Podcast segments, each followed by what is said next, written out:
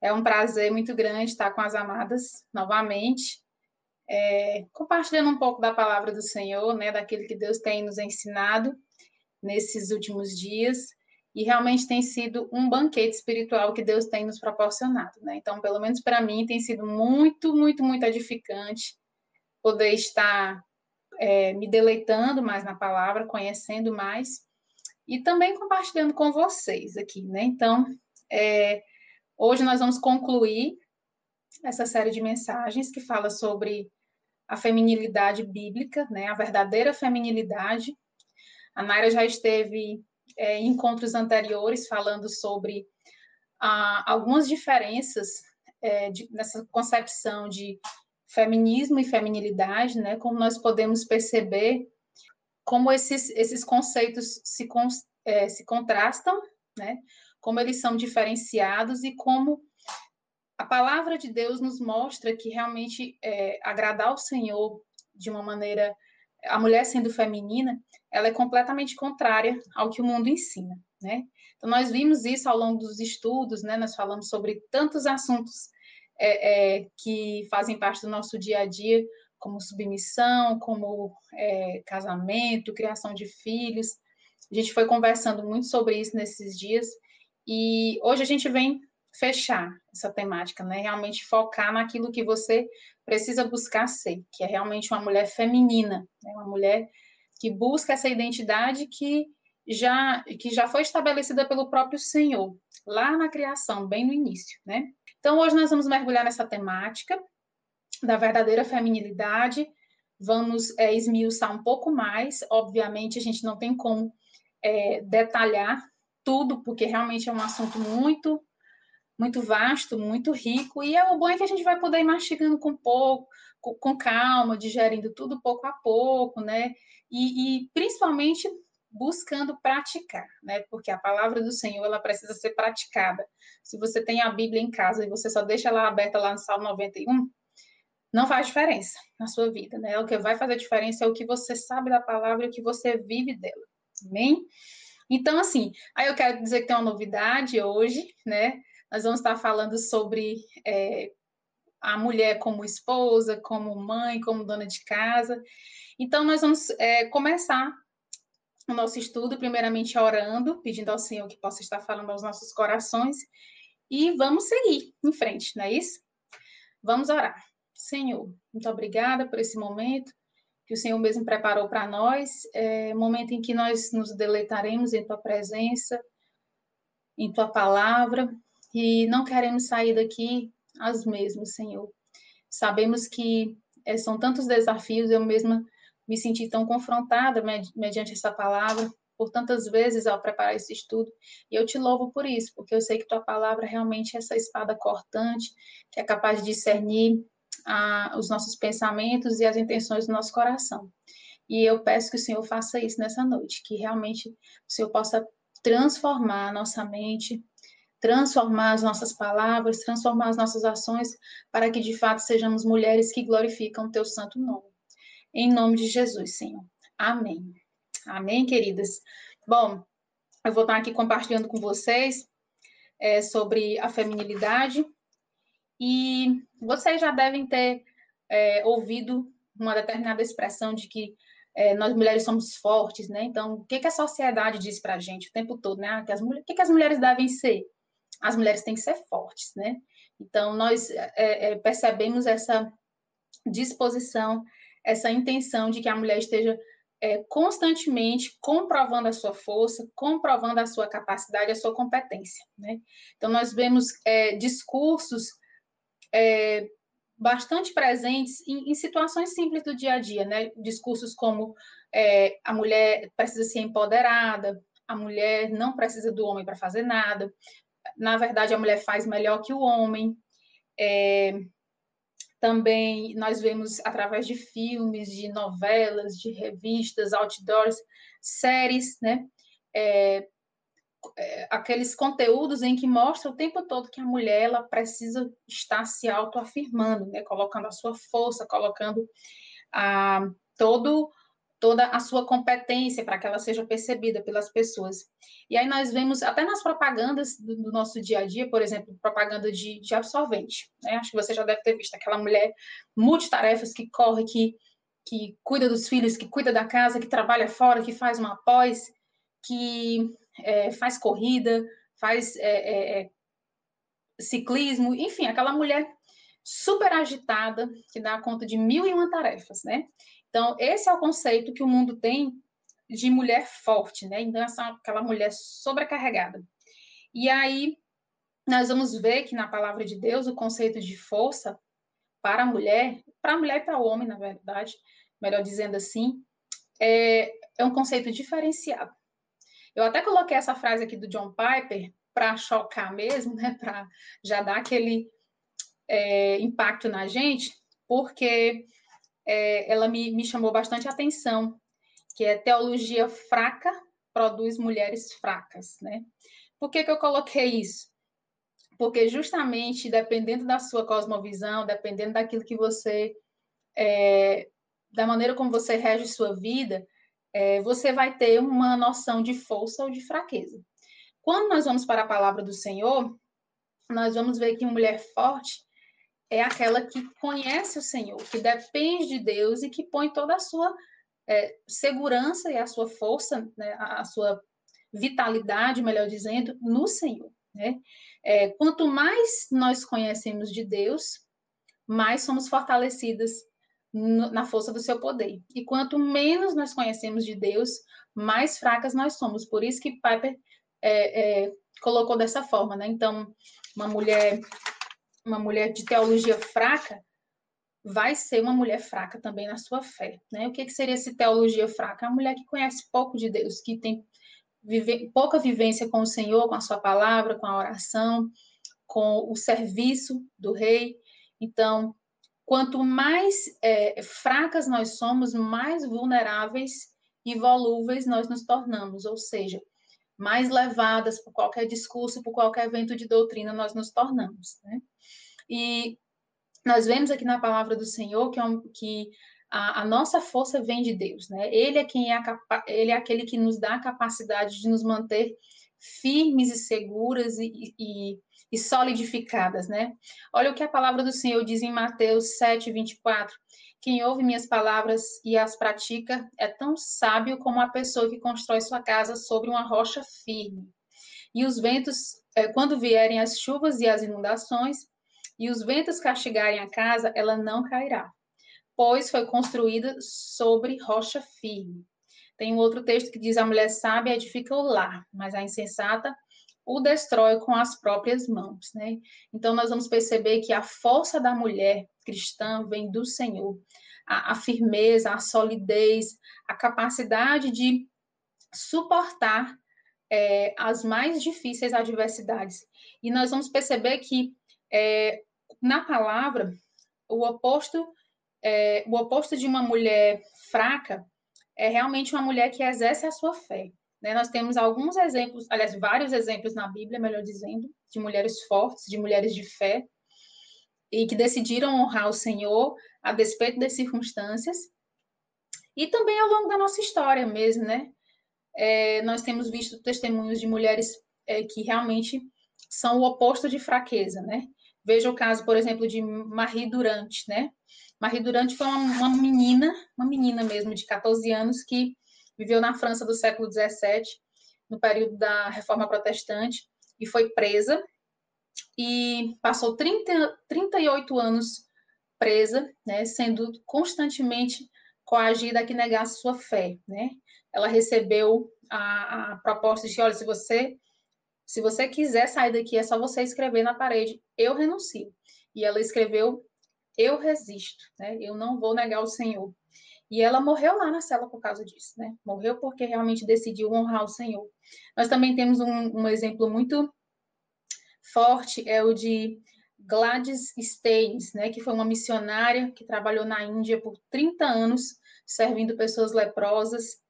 É, mas mesmo com toda a sua entrega, com toda a sua disposição em servir ao Senhor, ela passou por uma dor absurda quando ela teve é, uma perda é, terrível que foi ela, seu filho, seus dois filhos, um de 10 e um de 6 anos, e o seu esposo morreram carbonizados, né? É, incinerados, queimados vivos na parte de trás do, do carro, é, por conta de, de perseguição religiosa, né? E a resposta dela foi: Não estou amargurada nem irada. Queimemos o ódio e espalhamos a chama do amor de Cristo. Então você percebe que uma pessoa dessa só pode ter uma força vinda do alto, né? A força vinda do Senhor. Outro exemplo para finalizar aqui é o de Johnny Erickson, né? Ela ficou é, muito cedo é, paraplégica e teve aquele período de conflito até ela compreender o propósito do Senhor. E quando ela entendeu que a vida dela com o Senhor não dependia de, de ter suas pernas funcionando bem, ou, ou, que as coisas saíssem do jeito que ela gostaria, ela orou: Ó Senhor, obrigada por essa cadeira de rodas. Ao experimentar o inferno nesta vida, fui levada a pensar seriamente sobre o que me espera na próxima vida. Esta paralisia é a minha maior misericórdia, né? Então você vê como é, é diferente a pessoa que tem essa perspectiva é, de eternidade, essa pessoa que tem essa perspectiva de adorar o Senhor, de viver realmente para a glória dele. Ele nos fortalece, ele nos faz capaz de passar por toda e qualquer situação é, de uma maneira que nós é, saiamos sendo exemplos, né, sendo pessoas que, que podem testemunhar do amor e da graça do Senhor. Então, a mulher, o contrário da mulher, o oposto da mulher fraca, não é aquela mulher impenitente, aquela mulher é, insubmissa, insubordinada, é, é aquela mulher é, arrogante, ou, até que deseja ser uma amazona, né? Aquela mulher que busca o tempo todo estar se afirmando. Não, não é isso que é ser forte, com, é, de acordo com a palavra do Senhor. Mulher forte é aquela que suporta as dores e as adversidades dessa vida, porque faz do Senhor a sua força e o seu refúgio. Amém. Então vamos seguir. Então, é, baseado nisso que a gente já falou, nós podemos compreender que o Senhor tem um propósito para a vida da mulher, né? Na verdade, ele tem um propósito último para a humanidade. Esse propósito se cumpre tanto na vida do homem quanto na vida da mulher, que é justamente conhecermos mais a Deus e, e refletirmos a sua glória aqui nessa terra, né? Vejamos o que a palavra diz em Efésios, capítulo 1, de 4 a 6 ele fala aqui que Deus nos amou e nos escolheu para sermos santos, nos predestinou para si, para nos adotar como filhos por meio de Jesus Cristo, né? Deus fez isso, né? Deus assim o fez para o louvor de sua graça gloriosa, né? Então, o propósito da vida da mulher, com todas as características é, que envolvem a, a, vida feminina, né? Tudo que compõe esse bojo, vem justamente para que o nome do Senhor seja glorificado e que a graça dele seja manifestada nessa terra. Né? Nós somos o bom perfume de Cristo,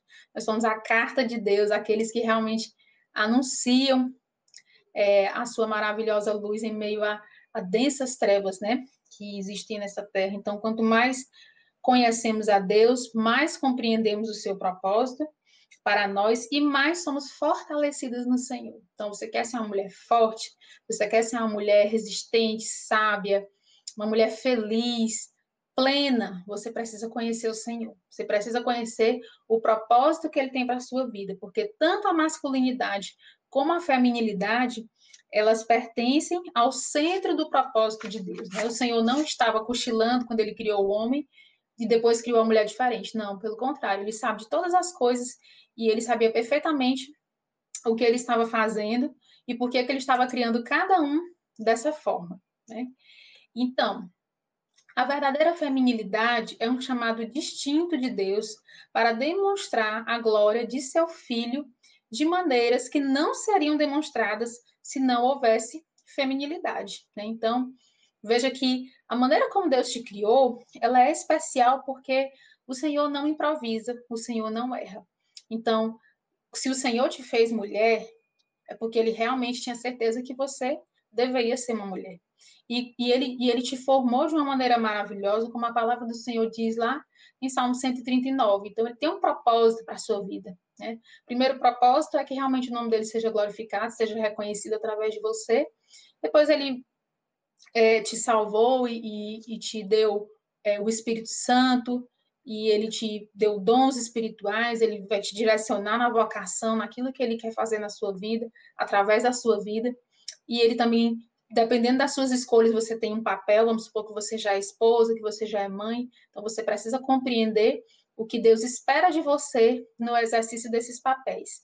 Eu coloquei essa foto aqui dessa mulher vestida de uma maneira bem feminina, vamos assim dizer, como a gente está acostumado a associar esse conceito de mulher feminina, essa mulher mais é, discreta, mais pudica, mais moderada, né? Então a gente às vezes associa feminilidade a isso. Mas será se ser feminina é só andar arrumadinha, mais ou menos nesse estilo ladylike aí, né? Rainha rodada, blusinha de botão. Será se é isso que é ser feminina aos olhos da palavra? Não, nós vamos ver que não é isso. Não somente isso, obviamente, a preocupação em não escandalizar as pessoas com a maneira que nós nos vestimos, em não colocar é, o irmão no perigo da tentação de desejar você, isso também é uma característica de uma mulher que compreendeu a verdadeira feminilidade bíblica, mas não é somente isso. É, nós temos inúmeros textos na palavra que falam sobre como a mulher deve se comportar, né? O que é ser uma mulher agradável e bela aos olhos do Senhor. Mas é, nós vamos colocar aqui mais adiante, no próximo slide, um texto que é bem clássico e que nos ajuda muito a compreender esse propósito do Senhor para as nossas vidas, né? No que diz respeito ao nosso papel. Então, quanto mais você se conhece, quanto mais você conhecer a Deus, conhecer a sua palavra, mais você vai compreender esse conceito de feminilidade e você também vai se deleitar, porque o nosso Deus é assim, ele nos dá o um mandamento e quando nós cumprimos esse mandamento com disposição de obedecer ao Senhor, ele também traz satisfação para o nosso coração, né? Então, nós percebemos que a feminilidade, ela está além dos estereótipos que são impostos pela sociedade. Tem muito mais a ver com o estilo de vida e um estilo de vida de adoração. Vocês lembram que na live passada, é, que eu estive conversando com vocês, é, nós falamos sobre adoração e idolatria. Só existem dois caminhos.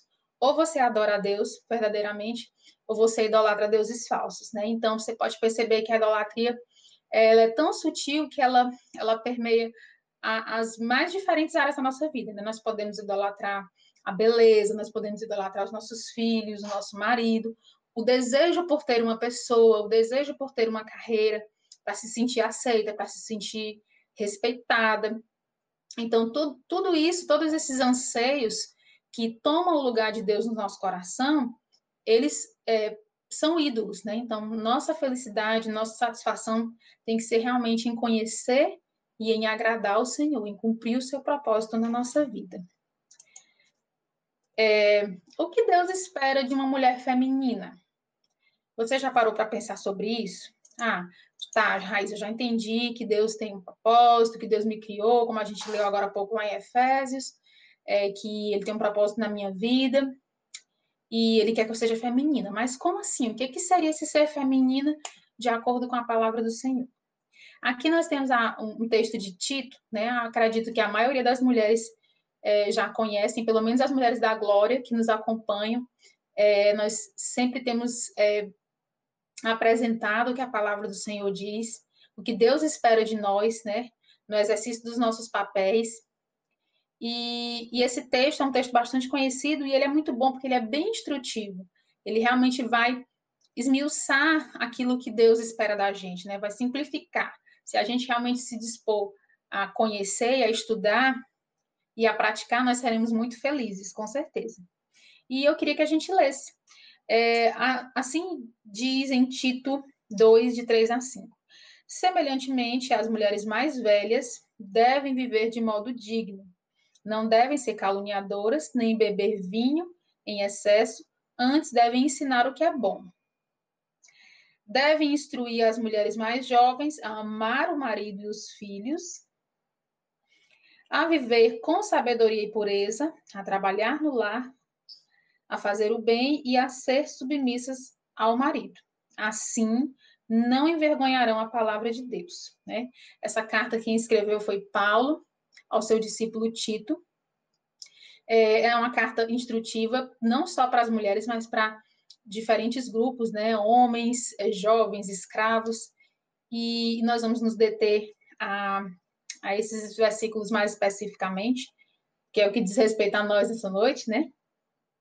Mas é, vamos ver que essa palavra ela vem a confrontar, confrontar o nosso coração, confrontar é, as concepções que nós construímos ao longo de toda a nossa vida. E, e a palavra de Deus vem justamente para é, nos forjar, nos, nos colocar no, no, no calor, no, no, crivo da palavra e, e, nos modelar de uma outra forma. Né? Muitas vezes a nossa identidade é formada por esses discursos que a gente ouviu a vida inteira, que a gente até falou nas lives anteriores, ah, eu nasci para caneta, ah, eu não, não gosto de serviço de casa, ah, eu, minha mãe nunca me ensinou, então não, não quero saber, não quero aprender, eu vou ter alguém que faça isso para mim. Então, nós vamos, às vezes, adotando esses discursos e não queremos ser confrontadas com o que a palavra do Senhor diz. Sendo que, amadas, eu sei que isso aqui é um desafio para todas nós, né? Não pensem vocês que, que eu, estudando isso aqui, eu não me senti confrontada pelo Senhor. Eu não posso deixar de agradecer o que Deus já tem feito na minha vida, porque eu sei que é um milagre, porque eu me conheço, eu sei de onde Deus me tirou, eu sei o que ele, que ele fez, o que ele está fazendo ainda. Mas também é, eu não posso é, negar que é, o Senhor ainda tem muito para agir, né? Tem coisas que quanto mais eu conheço da palavra, quanto mais eu medito, mais eu percebo que preciso mudar, né?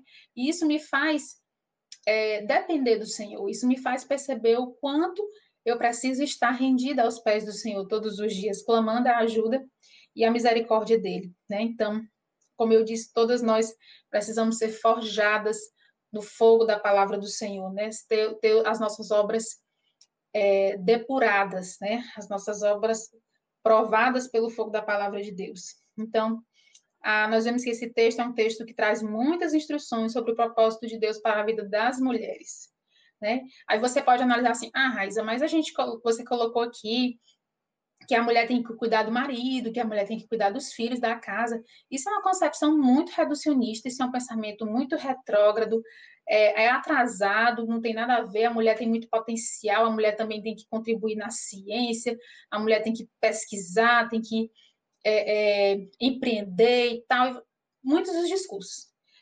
É verdade que a mulher tem todo esse potencial, é verdade que ela realmente pode, além desse, de cumprir esse, essas funções, ela também pode desenvolver outras.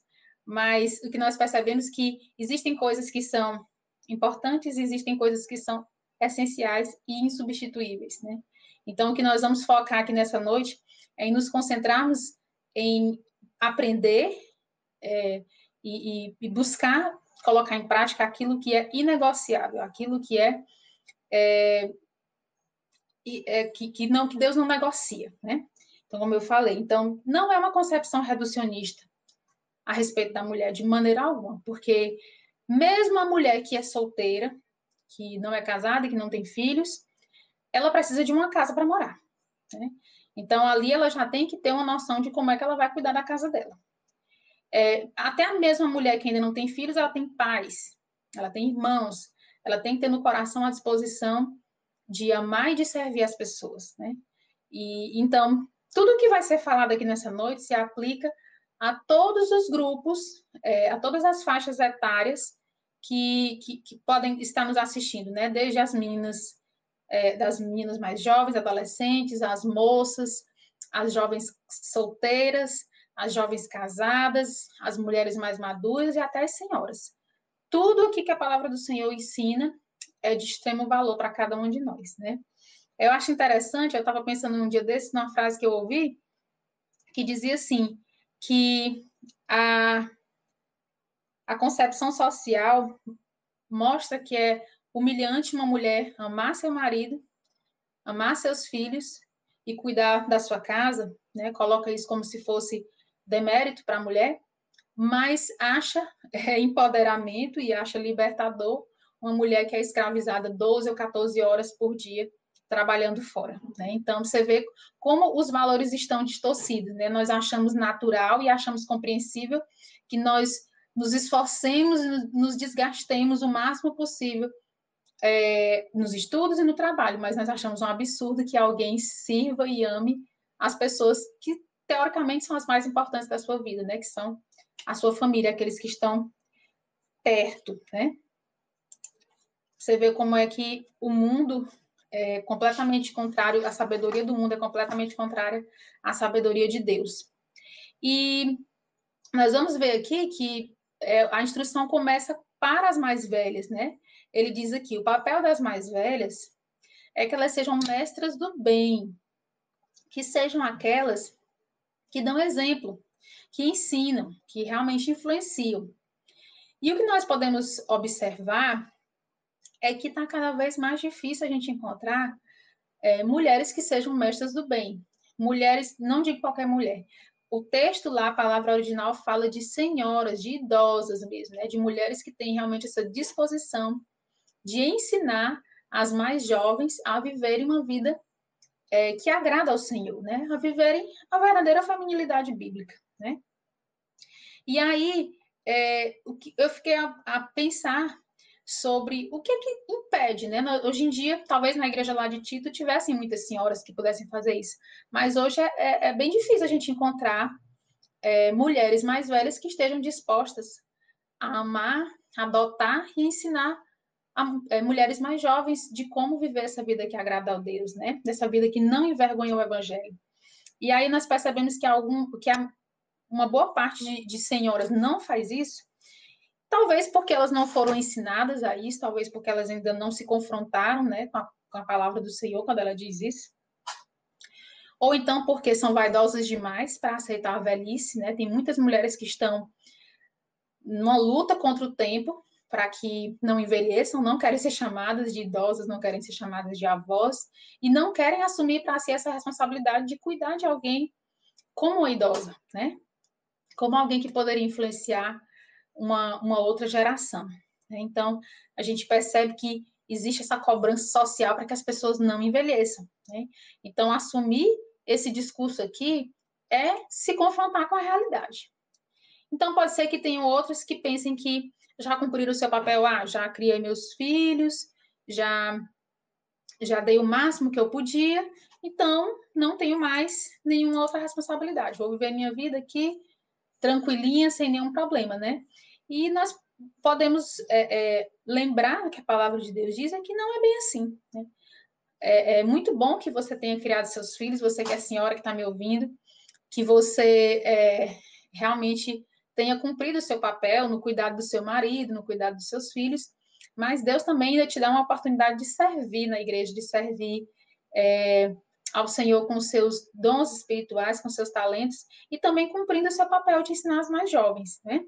Então, elas deveriam ensinar o quê? As mulheres a amarem seus maridos, ou seu marido, perdão, amarem seus filhos, a serem sensatas, a serem honestas, serem boas donas de casa, serem bondosas e sujeitas ao marido. Para quê? Para que as pessoas não fossem escandalizadas é, com o mau testemunho dessas mulheres mais jovens, né? Veja que o tempo que nós estamos vivendo é um tempo muito difícil, muito, muito difícil. É, é, a gente sabe que os escândalos viriam, né? Mas ai daquele por quem é, vem os escândalos, né? A palavra do Senhor diz, e nós, os nossos dias têm sido dias difíceis, né? Muitos de nós têm sofrido perseguição, têm sido estereotipados e têm sido é, vítimas é, é, pagando o preço pelo pecado de outras pessoas, né? Então, num tempo de tantos escândalos, nós que amamos o Senhor, que conhecemos o Senhor, que sabemos que Sua palavra diz, temos que realmente buscar viver uma vida santa para a glória do Senhor, de maneira que também não promova escândalo para ninguém, né? que não sejamos pedra de tropeço na vida de ninguém. E ao compreendermos e cumprirmos a palavra, nós estamos nos livrando dessa cilada de escandalizar as pessoas, né? Então, nós só poderemos ensinar. É, eu, eu louvo a Deus por esse conhecimento e o que o meu sonho é, se Ele me der é, mais anos de vida, né? Não sei quantos anos Ele ainda tem reservado para mim.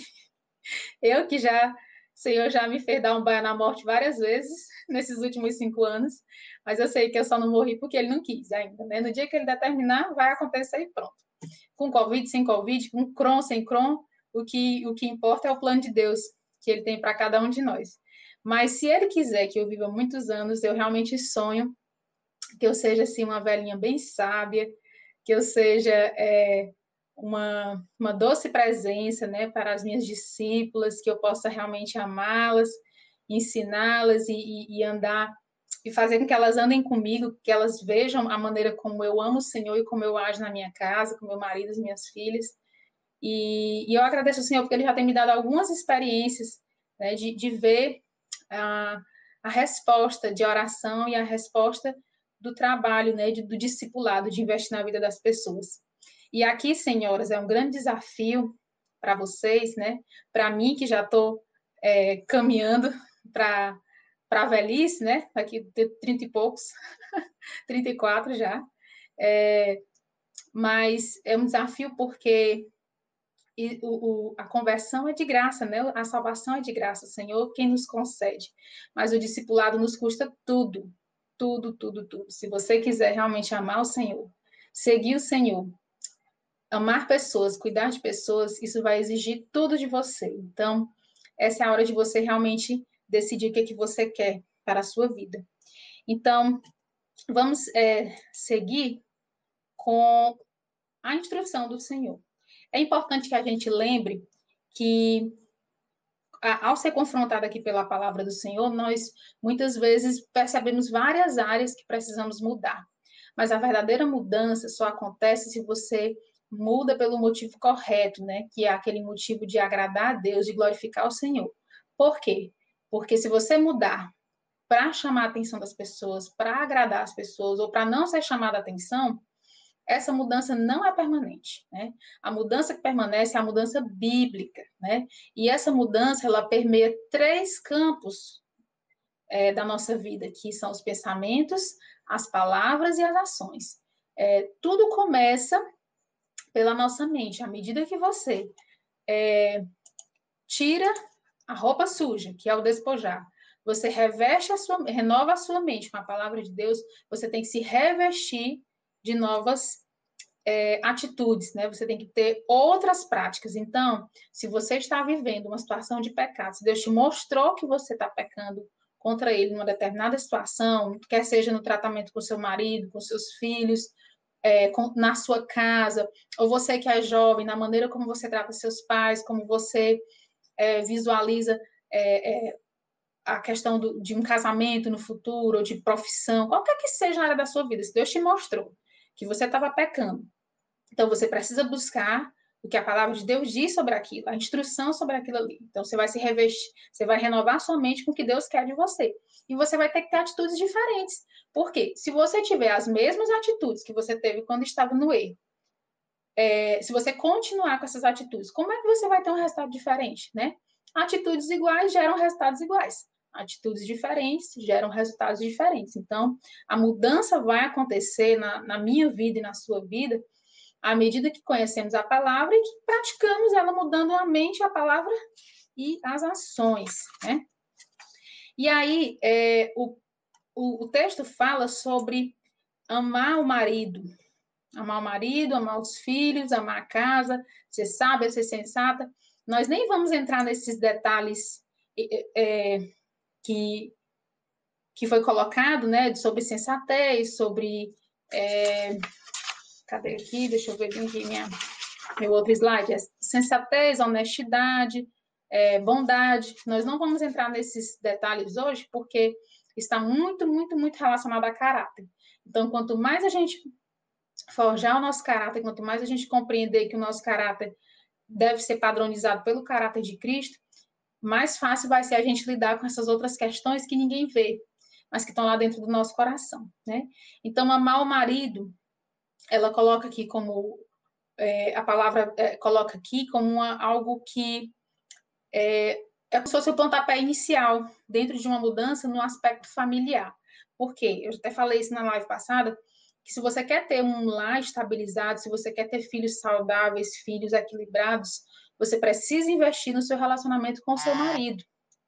É, é, é, esse, esse, é, esse padrão, ele, ele vai trazer o equilíbrio que a sua família precisa. Por quê? Porque o, a família começou com homem e mulher. Os filhos vêm como fruto desse amor.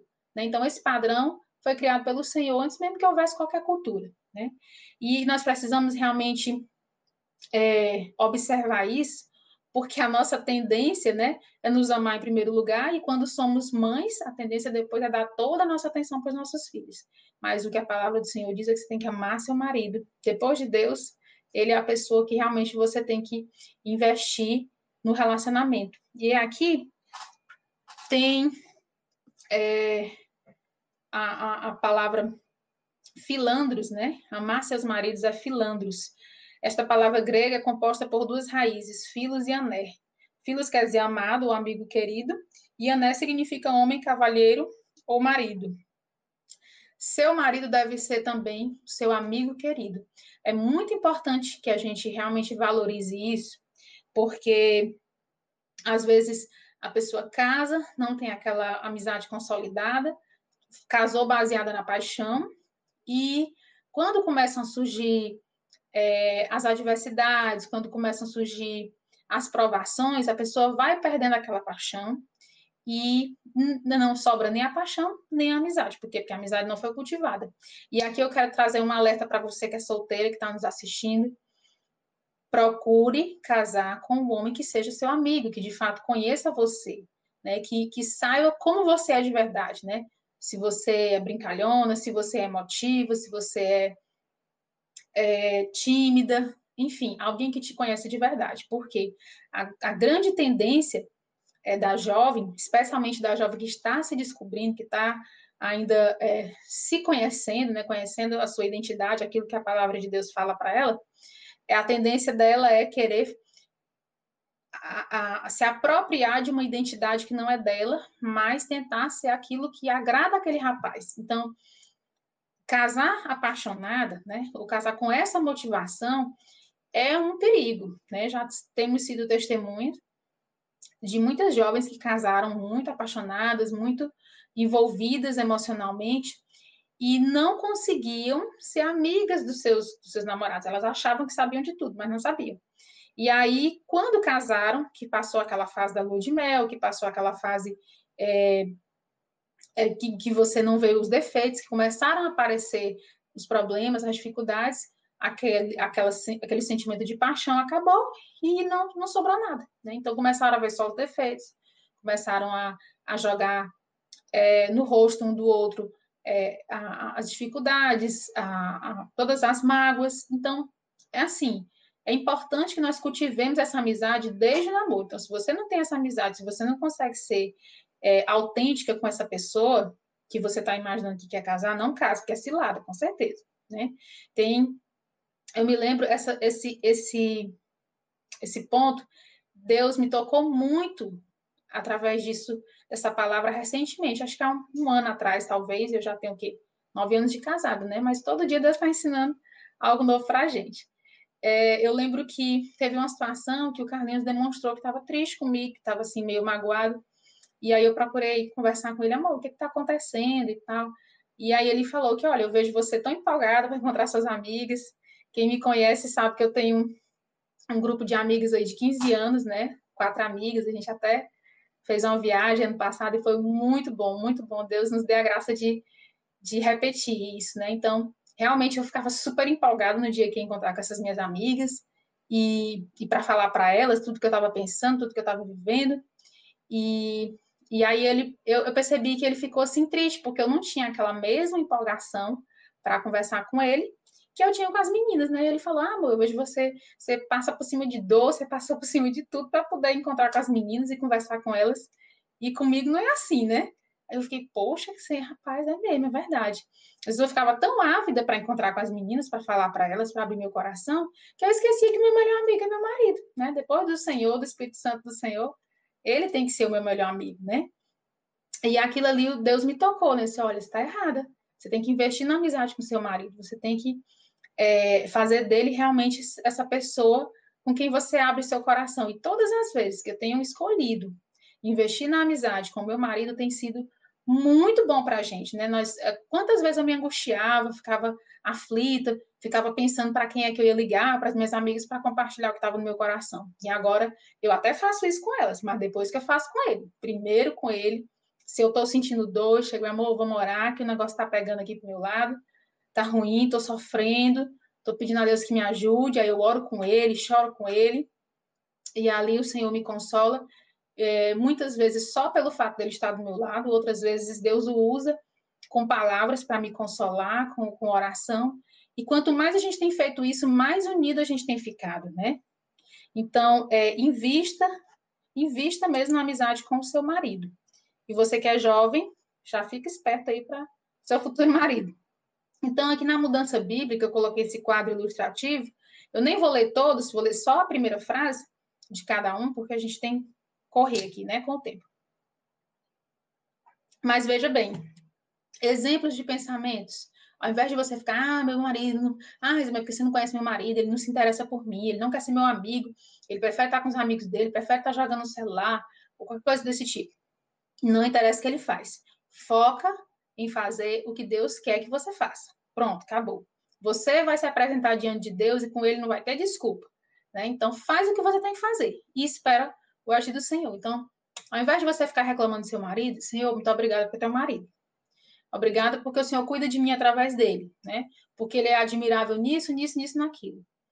Então, é, você já vai alimentando o seu pensamento com aquilo que agrada a Deus. Ah, Senhor, hoje eu vou é, me lembrar de falar para ele o que aconteceu, mesmo que ele me pergunte sobre o meu dia. Exemplos de palavras. Você pode procurar demonstrar interesse, né? Como foi seu dia hoje? Tem algo que eu possa fazer para lhe ajudar? Nas ações, prepare uma refeição que ele gosta, segure na mão dele, né? Então, para que você viva essa amizade, você vai ter que dar passos em direção a isso, né? Ninguém fica amigo, ah, eu sou eternamente, eu sou amigo de uma pessoa porque simplesmente olhei e gostei. Não, não é assim. A amizade é um sentimento construído, né? A confiança também é construída, né? Hoje eu amo e confio nas minhas amigas de 15 anos atrás, muito mais do que é, eu amava e confiava no primeiro ano, né? Da mesma forma, eu amo mais e confio mais no meu marido hoje, por quê? Porque o tempo que eu já vivi com ele, os investimentos que eu fiz é, no nosso relacionamento tem trazido muitos frutos. Nós temos também o amor agapau, né, o ágape, que é aquele amor incondicional, que inclusive é o amor de Deus por nós, que ele não depende das atitudes da pessoa para que possa acontecer. Ele depende de uma decisão, né? Nós podemos amar os nossos maridos dessa forma também, nós devemos amar assim também. E aí você que é solteira pode dizer, ah, mas essa palavra aí não, é para mim isso aí. Claro que é para você. A, a casada um dia foi solteira, né? Então, a palavra de Deus ela é para todas nós a vida inteira. Então, você que ainda não tem marido, ame incondicionalmente seus pais, ame incondicionalmente seus irmãos, ame incondicionalmente suas discípulas, suas amigas da escola, pessoas com quem você se relaciona. A melhor oportunidade de você aprender a amar incondicionalmente é com as pessoas que você já convive hoje, né? E você que é casada, Deus está te dando também essa oportunidade de amar o seu marido. Lembrar que, além de amar como amigo, você também vai amar é, é, como você deve amar todos os outros crentes. Lembrar que ele é um pecador, lembrar que ele também tem lutas, assim como você, né? Às vezes a gente é tão. Eu sei disso porque sempre isso foi uma luta muito grande no meu coração, graças a Deus, hoje menos, por causa da graça do Senhor, mas no início do casamento sofri muito porque é, é, eu cobrava muito do, do, meu marido, recriminava muito ele, era extremamente é, é, dura com os pecados dele e extremamente misericordiosa com os meus, que eu não era besta, né? Mas não é assim que a palavra do Senhor diz. Ele diz que nós temos que ser imitadores do Senhor Jesus Cristo, né? Como filhos amados, é, nós temos que nos entregar assim como ele se entregou por nós. Então, esse amor nos desafia a sair da nossa zona de conforto, do nosso egoísmo, do nosso desejo de ser agradado, né? Porque tem coisas, meninas, que o nosso marido muda, mas tem coisa que ele não muda, não. Que tem que mudar é a gente, né? Então, se você realmente tem essa disposição de amar incondicionalmente, Deus vai te fazer é, derramar graça naquela situação que você percebe que o seu marido não mudou ainda ou talvez não mude nunca, né? E interessante é que esses dois, esses dois amores, eles vão ser causa e consequência para o amor eros, que é o amor entre homem e mulher, que é aquele amor de uma só carne, né? Então, quanto mais você investir na amizade, no amor ágape, no, no, na entrega para o seu marido, mais você vai amá-lo como, como homem, né? Como aquele realmente que você pertence a ele, ele pertence a você. Né? Então, isso é maravilhoso na palavra de Deus. Nós vamos ver também que nós somos ensinados a amar nossos filhos. E a gente às vezes até pensa, ah, mas isso é muito fácil, porque uma mãe ama um filho mesmo. Não tem dificuldade. Será se não tem? Gente, eu amo minha filha, já amo esse pequenininho que tá na barriga, mas é um desafio. É, como diz o pastor Jandro, expediente de Deus para nós, né? Realmente exige de nós toda é, entrega, todo sacrifício, porque nem sempre os nossos filhos vão nos obedecer, nem sempre eles vão fazer aquilo que nós desejamos. Muitas vezes eles vão exigir do, do, de todo de todo o nosso é, é, emocional, de toda a nossa disposição física. Então, é, nós precisamos cultivar o amor pelos nossos filhos. Olha o que, diz, o que diz aqui. A palavra grega para amar em seus filhos é filotécnos. É, é a ideia de que a mãe considere seu filho como amado, como querido. Paulo até coloca aqui na carta aos Tessalonicenses o amor que ele tinha pelos seus filhos na fé, né? Pelos seus discípulos era semelhante a uma mãe, né? Uma ama que acaricia, acaricia seus próprios filhos, né? Então esse amor é, é, terno e puro que a mãe tem pelos filhos é referência para nós. Inclusive até Deus, o, o, Deus coloca ele como exemplo, né? Ele diz assim: olha, será que uma mãe pode se esquecer do, do filho que ainda amamenta? Mas, ainda que ela se esqueça, eu todavia não me esquecerei de ti, diz o Senhor. Né? Então, para você ver que o amor da mãe para os filhos é um amor muito forte, que, que é referência para nós. Mas o amor do nosso Deus ainda é maior. Por quê? Porque ele é o próprio amor, ele é a fonte do amor, inclusive para nós podermos amar os nossos filhos, né? E nós vamos perceber que esse tempo é, é um tempo que nós vamos sentir muita dificuldade para amar os nossos filhos. Primeiro, para a nossa natureza caída, pecaminosa, nós somos egoístas, nós amamos em primeiro lugar a nós mesmos. Inclusive, quando nós nos sacrificamos demais pelos nossos filhos, porque tem mãe que é, é completamente rendida à vontade dos filhos. E, na verdade, ela pensa que está fazendo coisas para os filhos, por amor aos filhos, mas na verdade nem é. É por amor a ela, para que ela continue tendo controle, para que ela continue se, é, se sentindo livre da, da obrigação de ensinar. Não, eu faço tudo pelo meu filho. Aí eu, eu não preciso me preocupar com mais nada, mas na verdade não é assim. Quem ama corrige seus filhos, né? Quem ama vai buscar a sabedoria de Deus para a hora de dizer sim, para a hora de dizer não, né? E, e, mas nessa época aqui, nós percebemos uma exaltação, é, uma ênfase muito forte no egoísmo e na autopromoção. Né? Você vê que as pessoas estão cada vez mais é, tendenciosas a não querer ter filhos. Por quê? Porque filho exige, né? Exige de você entrega, exige de você sacrifício, e essa sociedade, especialmente, né, é uma sociedade hedonista, que ama o prazer, que ama a autossatisfação e a autopromoção. Nós vemos, por exemplo, Quantas mães negligenciam o cuidado com seus filhos porque querem estar nas redes sociais, né? Porque querem estar olhando a vida dos outros, porque querem estar cobiçando coisas que não podem ter, corpos que não podem ter, querem mostrar é, uma, uma aparência de vida que não condiz com a sua realidade, né? Então, aqui é só um exemplo, né? De tantas situações em que mostram como é, até mesmo as mães podem ser negligentes no amor e no cuidado dos seus filhos. É, a mudança bíblica para nós seria lembrar que devemos substituir pensamentos, palavras e ações egoístas pelo amor que vem de Deus, né? É, é, a nossa visão de amor, contaminada pelo pecado, ela é distorcida. Mas o amor que vem de Deus, o amor que vem da palavra do Senhor, é um amor puro, porque Deus é o próprio amor, né? Então, se nós queremos derramar desse amor na vida dos nossos filhos de uma maneira que não sejamos escravas deles, mas realmente é, pessoas é, é, escolhidas por Deus para instruí-los, nós vamos beber dessa fonte que é a palavra do Senhor. Né? Fala aqui que o amor é paciente, é bondoso, nunca desiste, nunca perde a fé, sempre tem esperança e sempre se mantém firme. Né? Esse, esse versículo aqui, é, esse texto, é muito bom que nós tenhamos ele pregado na nossa casa. Eu até preciso fazer isso. O Senhor já tinha me dito isso, mas eu protelei e não fiz. Mas também isso é para mim. Eu preciso me lembrar de qual padrão de amor o Senhor está falando, né? Não é do amor que eu acho que é amor. Ah, eu acho que é amor dá tudo para o meu filho que ele quer. Não, não é isso. Né? Nós vamos começar a perceber que é muito mais profundo do que a gente está acostumado a ouvir, né? E que também vai exigir muito mais da gente do que a gente realmente, geralmente está acostumado a querer dar, né? Então, para que possamos ser boas mães para os nossos filhos, é, nós precisamos beber dessa fonte do amor que é o Senhor. Você que é jovem, que ainda não tem filho, mas que almeja ter filhos no futuro, cuide dos seus filhos na fé, faça discípulos, ame essas pessoas, cuide delas, se sacrifique por elas, porque já vai ser um bom exercício para você.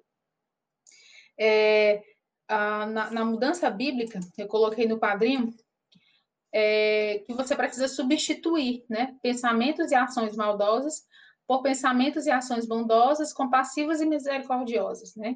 É aquela história lá do despojar e do revestir, né? Então, ao invés de você dizer, eu detesto quando você faz isso, fulano, eu odeio quando você faz isso. Você vai, ao invés disso, você vai orar, Senhor, me ajude a ter paciência com esse fulano de tal, que ela é muito nova para ter uma boa coordenação motora, ela é muito, ela também é pecadora, né? Ao invés de você dizer que seu filho é egoísta, que, que é burro, que é que não muda, né? Ore por ela, lembra que ela ainda não é convertida, que você não pode esperar dela uma maturidade que você tem, né? É, se, ela, se ela não sabe dividir, você precisa ensinar para ela sobre o amor bíblico, não só brigar porque ela é egoísta, mas realmente ensinar pela palavra e pela prática o que é o amor bíblico. Aí você também pode dizer, ah, ao invés de você dizer, ah, só me dá trabalho esse menino, passa o dia todo me infernizando, passa o dia todo me desobedecendo, é, enchendo minha paciência, né? Ao invés disso, agradeça ao Senhor porque você tem filhos, né? Eu tive muita dificuldade de ter filhos e o Senhor me deu essa graça. Mas muitas mães não têm valorizado a bênção que é poder ter filhos. E aí eu digo novamente: se você não tem filhos naturais, Deus pode te dar filhos espirituais e até filhos adotivos também, né? Você que não, não pode ter filhos, adote. Ali é uma excelente oportunidade de você derramar do amor e da graça de Deus, assim como ele faz por você, porque nós somos filhos de Deus por meio da adoção, né? Então não fique frustrado porque frustrada porque você não pode ter filhos biológicos. Seja canal de bênção de Deus para outras pessoas. E você que é jovem, que ainda não é casada, invista nos seus filhos na fé. E o, o outro texto fala sobre cuidarem de suas casas, né? E aqui, gente, Eita, meu Deus, a palavra do Senhor é maravilhosa. É um desafio, eu sei que é um desafio para todas nós, me incluo nisso, sei que tem muitas coisas que também eu ainda preciso melhorar, mas como eu disse no início, eu não posso deixar de agradecer e de, de enxergar os milagres do Senhor na minha vida, né? Minha mãe, não sei se ela está ouvindo, mamãe está aí, são testemunhas de quanto eu era desorganizada quando eu era mais jovem. A minha natureza pecaminosa é assim, de, sabe, deixar um copo aqui, deixar a toalha ali e tal. Mas quanto mais eu conheço do Senhor, mais eu admiro a capacidade de organização, é, de criatividade e de beleza que vem do Senhor. Ele é o primeiro artista, né? ele é o maior artista. Então você vê ordem em todas as coisas que Deus criou, você vê é, é, você vê significado em tudo que ele faz, né? A desordem, a, o caos vem com o pecado, mas o nosso Deus, todas as coisas que ele fez são organizadas e ordenadas, né? Então, é, nós também somos assim. Lembra lá do texto de Efésios que Deus nos chamou para sermos conforme o seu Filho amado, né? Ele nos predestinou para isso. E apesar de ser um desafio, é possível. Por quê? Porque a nossa força vem de Deus, né? E aí a pandemia, gente, foi uma, uma oportunidade ímpar para muitas mulheres, né? Eu tenho visto, assim, um grande movimento de mulheres que, que têm é, aproveitado esse período que tiveram que ficar em casa, né, foram confrontadas pelo Senhor é, no que deveriam mudar, no que diz respeito à gestão das suas casas. E aí, é, Deus, ele mesmo, quando ele, ele mostra, ele mesmo capacita, né? Aquele que começou a boa obra é aquele que vai completar. Então, começa pela conscientização do pecado, você precisa compreender que se você é desorganizada, se você é é, procrastinadora, né? Ah, vou deixar para amanhã, vou fazer depois, vou fazer depois. Não, eu vou fazer isso aqui primeiro. aí se embola com um monte de, de atividade, um monte de coisa para fazer, não faz nada. E aí, se você percebeu já isso na sua vida, primeira coisa, se conscientizou do pecado, peça perdão a Deus, peça perdão para as pessoas com quem você convive e trace um plano de mudança bíblica, né? Você vai mudar seus pensamentos, suas palavras e suas ações. E aqui eu coloquei nesse slide um exemplo de é, de uma cama, uma casinha, né? Eu não sei se dá para vocês perceberem, mas aí se trata de uma, uma um quarto, né? Chega nem a ser uma casa mesmo, mas um quartinho embaixo de uma ponte, né? E você vê a preocupação da pessoa é, em, em manter minimamente organizado e, e, e, que há uma certa beleza nisso, né? Você vê que aqui as frutinhas dela tão, estão todas é, organizadinhas numa, acho que numa vasilhinha de plástico, tem um balde que está cobertinho, aí aqui ela colocou uma caixinha, colocou os vidrinhos de desodorante, colocou aqui esse móvelzinho que serve como guarda-roupa, a caminha toda arrumada, um tapetinho no chão. Então, o que nós percebemos é que para que você seja é, organizado, para que você seja limpa, é, organizada e limpa e, e, e, e, ter as coisas de uma maneira é, que reflita ordem, não precisa de muito, né? A primeira coisa que a gente tem que se conscientizar é que quem não é fiel no pouco não vai ser no muito. Eu já usei esse discurso e já vi muita mulher usando esse discurso. Ah, Raiza, mas é porque eu moro de aluguel. Ah, é porque minha casa, os meninos bagunçam tudo. Ah, é porque meus móveis são todos velhos, porque a parede está arriscada, porque a porta está quebrada. Se você não for fiel com o que você tem hoje, você não vai ser fiel com outros móveis, com outra casa amanhã. Comece hoje com o que você tem. Comece mudando hoje. Veja que essa pessoa está morando debaixo de uma ponte, mas mesmo assim, ela tem a preocupação em organizar e em manter as coisas é, esteticamente aceitáveis, né? Então, tudo que você for fazer, faça de todo o coração, como para o Senhor e não para homens, né? Então, mesmo que seu marido não reconheça, mesmo que seus filhos inicialmente não reconheçam, e bem aí também tem muita parcela de culpa da gente como mãe, como dona de casa, porque às vezes a gente ensina os nossos filhos de que eles podem bagunçar que a gente vai arrumar, e não é assim. Você precisa conscientizar os seus filhos de que Deus é um Deus de ordem, que eles também têm que ter ordem em casa, eles têm, as, têm que ter as tarefas deles, as responsabilidades, e eles têm que ajudar você também nesse trabalho, né? O seu marido também, converse com ele. Se ele não quiser participar, deixa ele, vai se resolver com Deus. Mas os seus filhos, você pode dar essa ordem para eles, né? Então, é, faça para o Senhor, confiando que Deus está vendo o que você está fazendo, ensine os seus filhos e, e, e, e persevere nisso, né? Por quê? Porque a sua casa, ela pode se tornar um lar, mas nem todo, é, nem toda casa é lar, né? Você, você pode investir nisso. Todo lar é uma casa, é isso que eu queria dizer, mas nem toda casa é um lar, né? Tem casas que as pessoas não suportam estar. Eu já ouvi testemunhos de maridos que dizem que o último lugar do mundo que eles querem estar é em casa, né? Por quê? Porque a casa é um caos, porque é tudo desorganizado, é tudo fora do lugar, é tudo sujo, é, é um estresse, aquele ambiente pesado de estresse. Então, você precisa transformar sua casa num lar, porque é no lar que o coração humano se forma, né? É lá que você é, vai é, realmente vivenciar a palavra do Senhor. Né? É lá que seus filhos vão ver a maneira como você se porta e eles vão querer ou não agradar a Deus, né? Pelo seu testemunho. A gente sabe que a conversão é uma coisa que é sobrenatural de Deus. Mas eu não quero, e eu sei que você também não quer, ser pedra de tropeço na vida dos seus filhos, né? No que diz respeito a eles conhecerem o Senhor. E a, a gente testemunha em tudo, inclusive no cuidado da nossa casa. Eu, eu tenho me esforçado para conscientizar a Esté sobre isso. Né? Às vezes ela quer deixar as coisas fora do lugar. Ah, mãe, não, deixa aí, depois, ela ainda já, ela já teve vezes que ela disse, ah, mãe, a Socorro pode pegar. Eu digo, pode, mas ela não vai pegar porque quem bagunçou foi você. A gente tem a graça de ter uma pessoa hoje que nos ajuda. Socorro, se estiver ouvindo aí a live, deixa abençoe. uma benção, Socorro, na minha vida. Ela me ajuda muito.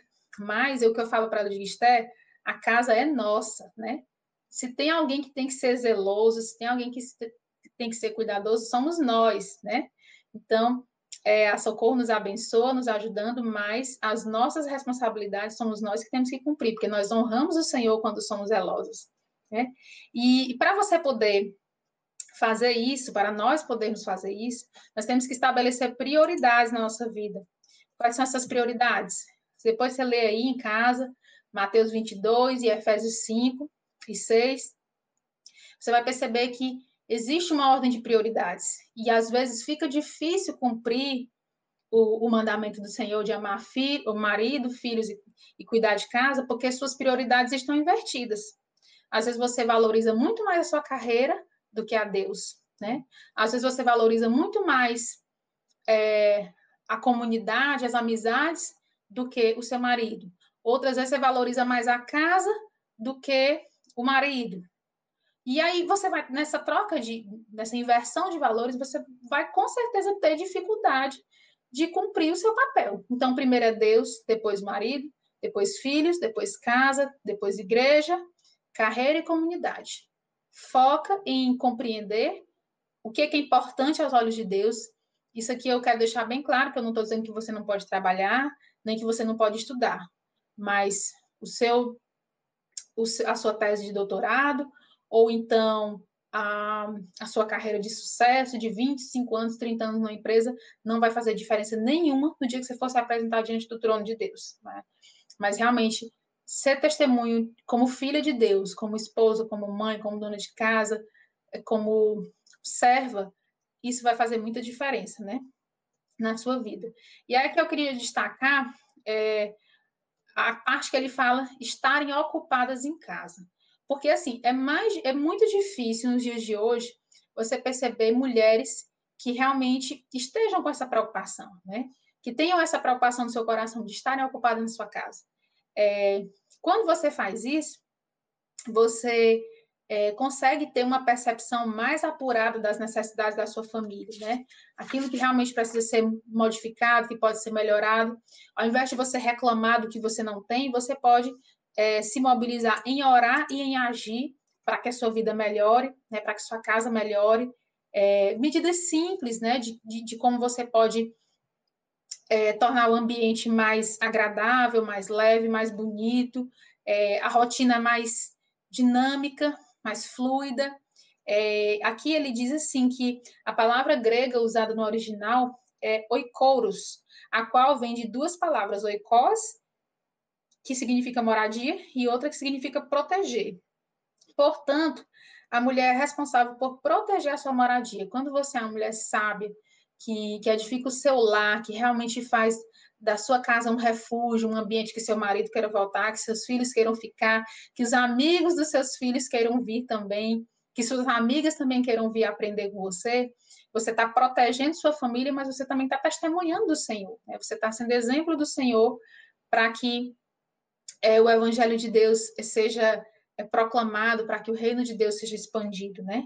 E aí eu coloquei alguns passos práticos aqui para que nos ajudam né, na modificação desse do nosso pensamento, né? Na história lá do despojar e do revestir. Você vai começar a fazer, deixar os velhos hábitos e passar a praticar novos hábitos. Então, faça listas, isso vai te ajudar muito. O que, que seria se faça listas? Ah, se você tem uma vida corrida, você tem que trabalhar fora, ou você estuda, ou você, é, mesmo que fique em casa, mas são muitas as tarefas domésticas, porque a gente sabe que realmente o serviço doméstico nem se acaba, nem fica pouco. É, e aí você precisa minimamente de organização, de planejamento. Então, você pode fazer listas de compra para o supermercado, o que, é que precisa ser comprado a cada semana, o que, é que precisa ser comprado por mês, é, você pode fazer listas de, é, de atividades, coisas que você precisa resolver durante a semana, né? É, ah, eu preciso é, limpar tal área da casa, preciso arrumar o quartinho da bagunça, preciso arrumar o guarda-roupa. Enfim, você vai fazendo listas do que você precisa resolver, né? E não precisa ser é, é, um, um, mega planejamento. Dê pequenos passos, né? Eu até coloquei aqui pequenos passos e dei o exemplo da gaveta. É, todas nós temos muitas coisas para arrumar em casa, né? Eu também trabalho fora, então tem semana que tá bem difícil, né? E eu aprendi isso, de que em Deus nós podemos fazer grandes coisas, mas a gente vai fazendo de pouquinho, né? De acordo com a nossa com a fragilidade da nossa da nossa vida. E aí eu comecei, teve um dia que eu eu, eu comecei a quando eu me conscientizei disso, eu comecei a seguir alguns Instagrams de meseiras, né, de, de pessoas que trabalham com organização, porque eu via que essa era uma área realmente que eu precisava melhorar. O Espírito de Deus mesmo me mostrou isso pela palavra, você precisa melhorar nisso. E eu comecei a buscar ajuda de pessoas que já eram mais experientes que eu nesse aspecto, né? Então, comecei a seguir essas meseiras, essas. Para quem não sabe que é meseira, é quem ama mesa aposta, como eu amo, né? Então, pessoas que realmente entendem que há um valor muito especial na, na refeição em família, né? Sentados à mesa. E eu comecei a seguir esse pessoal e eles dão dicas preciosas, né? Como, dicas de organização. Uma das coisas que eu ouvi foi que, olha, você tem um guarda-roupa inteiro para arrumar, né? Um guarda-roupa que guarda roupa de cama, toalha, calçado, bolsa, blusa, um monte de coisa. Quando você olha, você já dá aquele desespero, meu Deus, eu não tenho tempo para arrumar esse guarda-roupa. Então você vai só entufando a roupa dentro do guarda-roupa, né? Ninguém pode nem abrir a porta desaba tudo. E aí ela disse: olha, arrume uma gaveta por dia. Não precisa mais do que isso. Então, separa ali 15 minutos, 10 minutos, meia hora, e arruma a primeira gaveta das lingeries. Depois arruma a gaveta das, das camisetas e dos shorts. Depois arruma a gaveta dos jeans. No outro dia você arruma os calçados. E aí, assim, ela foi falando, cara, realmente é interessante. Uma gaveta eu consegui arrumar. Eu consegui arrumar uma gaveta, depois eu já arrumei duas num dia só. E quando eu me espantei, eu já tinha arrumado todo o guarda-roupa. Então, é muito mais fácil você dar manutenção daquilo que já está organizado do que você parar um dia, um dia inteiro, para você arrumar seu guarda-roupa todo. Né? Então, dê pequenos passos. Não seja acumuladora. Isso aqui, gente, é um desafio, porque a gente tem essa tendência a ficar guardando coisas, né? Mas quanto mais coisas você tiver em casa, mais trabalho você vai ter para organizar a sua casa, né? Inclusive, nós estamos até bolando aí um, um material para mais adiante a gente dar dicas mais práticas mesmo sobre como melhorar a nossa vida como donas de casa, né? E o não ser acumuladora é um, é, é um fato que, que você precisa realmente colocar em prática na sua vida. Se você não usou em seis meses, você não usa mais. Doa se estiver em boas condições, mas só se estiver em boas condições, pelo amor de Deus. Não vai ser daquela que, que fica doando cacareco, não, tá? Eu digo isso porque eu já vi muita gente doando coisa que não presta nesses bazares aí da vida. Então, doa o que está em bom estado, abençoa alguém, o que não presta, joga fora e não fica com coisa que vai te dar mais trabalho. Seja mais produtiva e menos ativa. O que, que isso significa? Ser produtiva é você fazer é, uma determinada tarefa com é, qualidade, com menos esforço e exigindo menos tempo. Então, você precisa aprender a se organizar para que você seja mais produtiva e aproveite melhor a vida, do que ser aquela mulher ativa que vive atribulada, que vive cheia de coisa para fazer, que passou o dia todo rodando feita uma barata tonta dentro de casa e terminou o dia tá exausta, tá ainda com a casa um caos, né? não conseguiu ter um tempo de qualidade com Deus, não conseguiu ter um tempo de qualidade com o marido, com os filhos. Então, ser ativa não é vantagem. O que é vantagem é ser produtiva, é realmente escolher a boa parte e ser sábia nas suas decisões. Deleite-se nas tarefas. Isso aqui faz muita diferença. Se você tem que lavar a louça, porque só é você mesmo, filha, aceita que dói menos. Então, lava a louça, ao invés de lavar a louça reclamando, porque todo dia você tem que lavar a louça, coloca um louvor, vai louvar o Senhor, coloca uma pregação, né? A série Mais Mulher, todinha, né? As séries de mensagens do sábado, é, as mensagens de domingo, é, coloca o áudio da Bíblia, coloca audiolivros, aproveita esse momento para se deleitar com o Senhor. Depois que eu comecei a fazer isso, eu achava era bom lavar louça, né? Assim, quando teve um tempo aí que, pronto, no início da pandemia, principalmente quando o Socorro não pôde estar aqui nos ajudando, né? é, que, que nós tivemos que realmente é, assumir todo o serviço doméstico, porque ela precisou se afastar por motivo de, de, de saúde. E, e aí ali, eu lavando as louças, eu ouvindo os meus livros, eu ficava, Senhor, que benção, que coisa maravilhosa. É cansativo? É. É desgastante? É. Mas você pode fazer disso também um momento prazeroso, um momento de, crescimento espiritual na presença de Deus, né? Então, envolva seus filhos também, já falei disso anteriormente. Não fique trabalhando feito uma condenada, reclamando, ah, porque só eu que lavo, porque só eu que passo, só eu que dobro, vocês só bagunça. Não, você tem a responsabilidade de ensinar seus filhos a fazerem isso, né? Ser boa mãe não é ser burra de carga, não. É justamente instruí-los para a vida, porque eles moram com você, eles às vezes têm uma série de regalias, e aí Deus, nos seus planos, é, é, soberanos, vai encaminhar ele para outro lugar. E aí lá ele vai sofrer, porque, porque não sabe lavar um prato, não sabe lavar uma calcinha, uma cueca, não sabe lavar um banheiro, não sabe pegar uma toalha e estender, né? Então, nós é que somos, às vezes, responsáveis pelo peso da nossa rotina. Nós temos que ensinar nossos filhos a, a realmente glorificarem a Deus através da, da fidelidade do zelo, né? Tenha também tolerância com as diferentes fases da vida. É claro que uma pessoa que já tem filhos adultos vai ter menos trabalho do que uma criança que uma pessoa que tem uma criança de dois anos, que na hora de comer ainda não tem muita habilidade, derrama um pouco de comida no chão, é, é, às vezes tem um brinquedo jogado.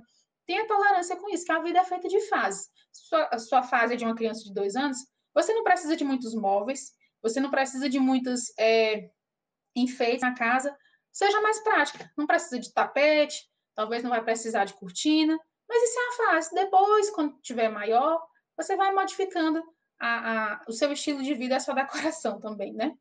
E também, por último, não deixe para depois. A, acho que Nara falou já alguma vez na live sobre procrastinação, né? Como esse pecado, não, foi o pastor Jandro, foi. Como esse pecado nos persegue, como ele é sutil, como ele nos enreda e como ele traz consequências terríveis para a nossa vida, né? A gente fica é, ah, Senhor, amanhã eu faço, amanhã eu faço, vai passando tempo, vai passando tempo você não faz nada. De repente, seus filhos já têm 10 anos, outro momento já tem 20, 30 anos, você olha, meu Deus, não fiz nada da minha vida. Né? Que tipo de legado eu deixei para os meus filhos? Eu queria finalizar justamente. É... Ah, não, primeiro tem um, um quadrinho da mudança bíblica aqui, só para mostrar para vocês, para a gente finalizar. É sobre é, pensamentos, palavras e ações, né, que refletem é, um, um, um, estilo de vida de adoração no cuidado da casa. Senhor, o pensamento que você vai cultivar. Senhor, te agradeço por minha casa, ajuda-me a fazer dela um lar, né? É um privilégio servir minha família, né? Não veja isso como um peso, não veja isso como um castigo. Ah, que esse menino não trabalha demais, esse homem come demais, sabe? É, é, eu vi, hoje que parece que um dia de gratidão vale mais do que um ano de reclamação. Era uma coisa assim. Né? Não estou lembrando bem a frase, mas era mais ou menos isso. E, de fato, a gratidão nos torna muito mais leves, muito mais felizes, e principalmente nós estamos satisfazendo a vontade do Senhor quando decidimos agradecer. Então, com as pessoas que convivem com você, não esqueça de agradecer. Às vezes a gente se confia é, no fato de sermos pais que podemos dar ordens, né? A menina vai pegar aquilo ali para mim? Por quê, mãe? Porque eu estou mandando. Aí o menino vai pegar, você não tem coragem de pedir um por favor, você não tem coragem de dizer uma obrigada, nem um com licença, né? Então, às vezes, a gente quer que os nossos filhos sejam educados se nós somos mal educados, né? Então, é importante você saber agradecer, pergunte se você pode ajudar, você pode me ajudar nessa tarefa, tenha a humildade de pedir a ajuda das pessoas. Se elas não quiserem ajudar, é outra história, mas você pode pedir isso, né? Tem aquela mulher que vive estressada, sobrecarregada porque ela quer fazer tudo só, só ela que faz perfeito, só ela que sabe fazer bem feito. E, e eu sei como isso é difícil porque é, eu é, é, tenho uma tendência a ser muito exigente, a ser muito perfeccionista, né? Mas para a glória do Senhor, eu tenho visto o Senhor agir na minha vida. Mas a minha natureza pecaminosa é assim, então muitas vezes eu queria não depender de ninguém, queria que eu podia fazer tudo sozinha, porque só do meu jeito é que ficaria bom e Deus me colocou em muitas situações que eu precisei depender é, das pessoas para tudo, né? Quando eu adoeci, que eu não podia levantar, que eu não podia comer, que não podia beber. Então, dependia exclusivamente do cuidado das pessoas e da boa vontade delas, né? Então, não precisa que você não precise passar por isso para aprender a ser humilde e pedir ajuda. E também se ofereça para ajudar. Olha, o que, que eu posso te ajudar hoje, né, filha? Ah, mãe, não estou sabendo, pois eu vou lhe ajudar, né? Planeje as tarefas da casa, faça um calendário com, com, com o cardápio, né, para facilitar a sua vida. É, porcione as refeições, já deixe tudo organizadinho, com nome, com data de validade. Busque, de alguma forma, embelezar a sua casa. A gente não precisa de muita coisa para embelezar a nossa casa. Né? Às vezes, até uma florzinha do campo que tem ali no jardinzinho da frente, você pode pegar e colocar dentro de uma garrafa de, de azeite que você tem em casa, passa um barbantezinho. É, enfim, são inúmeras, existem inúmeras possibilidades de nós embelezarmos a nossa casa, né? É, planeje momentos em família ao redor da mesa, né? Eu sou suspeita para falar disso, né? Todo mundo aqui já sabe da minha paixão pela mesa posta, né? E eu sei que é desafiador, não existe. Se você está procurando só glamour na, nesse estilo de vida, não é assim. Tem muitas mulheres que se encantam com a beleza da mesa, aquela coisa toda, só que dá trabalho, gente. Dá muito trabalho, né? Então, quando você é, decide adotar esse estilo de vida, ele requer de você entrega, né? Requer de você é, que, que você tenha disposição de servir as pessoas, sem esperar que elas te reconheçam, né? Porque muitas vezes é assim, as pessoas quando percebem que a gente quer servir, elas querem montar na gente, né? Mas aí é expediente de Deus também para nós, né? A oportunidade da gente ser mais humilde, mais quebrantado e aprender a servir.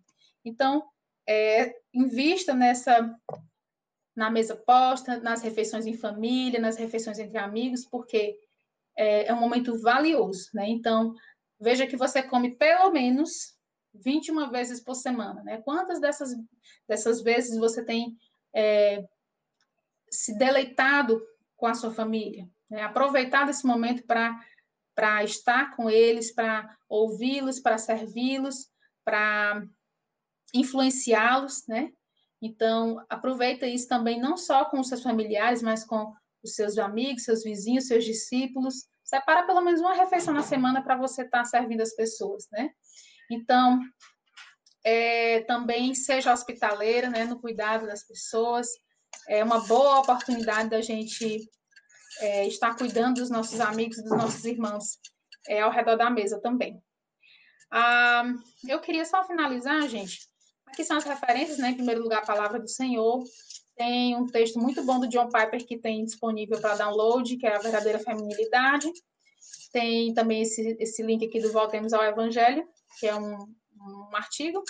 E tem o Sábia e Conselheira, que também está disponível para download, da Marta Pisse, muito bom também.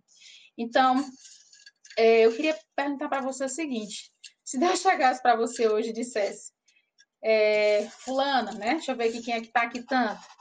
Marlene, Thaís, Alcirene, Delane, é, Carla, Geisa, né?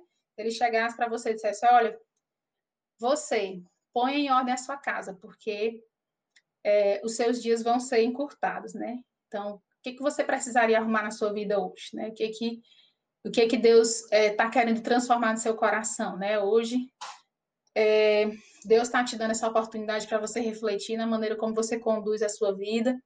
Imagine também que, se você morresse hoje, que tipo de legado você deixaria para os seus filhos, né? Que, que, eles poderiam dizer de você? Ah, minha mãe é uma mulher muito zelosa, minha mãe é uma mulher organizada, limpa, uma mulher sábia, mansa, humilde, era uma mulher é, misericordiosa, hospitaleira, que gostava de servir, ou eles vão dizer de você, ah, minha mãe era estressada, meu Deus, minha mãe detestava receber as pessoas, minha mãe era desorganizada, só pensava nos interesses dela, só pensava em comprar coisas para ela, só pensava em passar o dia no Instagram, no WhatsApp, no Facebook. Minha mãe era é, cozinhava brigando. Minha mãe fazia comida porque dizia que era obrigação dela. Ou então minha mãe não tinha prazer de de cuidar de ninguém, a vida dela não era relevante na vida de ninguém, entendeu? Então, assim, imagine o que poderia ser escrito na sua lápide, né, se você morresse hoje. Então, se você tem sido sábia, se você realmente tem gastado a sua vida em glorificar o Senhor, glória a Deus. Continue assim, permaneça firme para a glória do Senhor. Se você tem já vem percebendo essas lutas, já tem melhorado, agradeça ao Senhor pelo que ele tem feito e prossiga para o alvo. Se você percebeu que está um caos, né, a sua vida, que você precisa melhorar, que realmente é roupa suja, é menina, é cachorro, é papagaio, é tudo junto, em nome de Jesus, se arrependa, confesse seu pecado diante do Senhor, confesse seu pecado para uma irmã em Cristo, busque ajuda, faça um plano para que você possa realmente pôr em ordem a sua casa, que realmente você possa glorificar o Senhor sendo uma mulher verdadeiramente feminina, uma mulher que busca a palavra de Deus, que busca cumprir a vontade do Senhor. Vamos orar e agradecer para a gente finalizar? Senhor, obrigado por esse momento, obrigado porque a tua palavra foi entregue, porque ela é viva e eficaz, porque ela fala por si só, e que mesmo nas nossas falhas, mesmo nas nossas dificuldades, é, vemos o Senhor agindo. Eu te agradeço porque essa palavra é esperança para mim, é confrontação, mas também é esperança porque eu sei que em Ti, cada dia eu posso ser melhor, cada dia realmente eu posso ser mais santa, que ser santa é realmente viver separado para a glória do Senhor. Então, que assim seja na minha vida, que assim seja na vida de cada uma dessas irmãs que estão aqui comigo hoje e daquelas que também ainda ouvirão essa mensagem. Faz a tua obra em nossas vidas, Senhor, é o que nós te pedimos em nome de Jesus. Amém. Amém, queridas? Muito bom estar com vocês. Deus abençoe. Com a permissão de Deus, próximo encontro será o encontro de gerações. Tchau.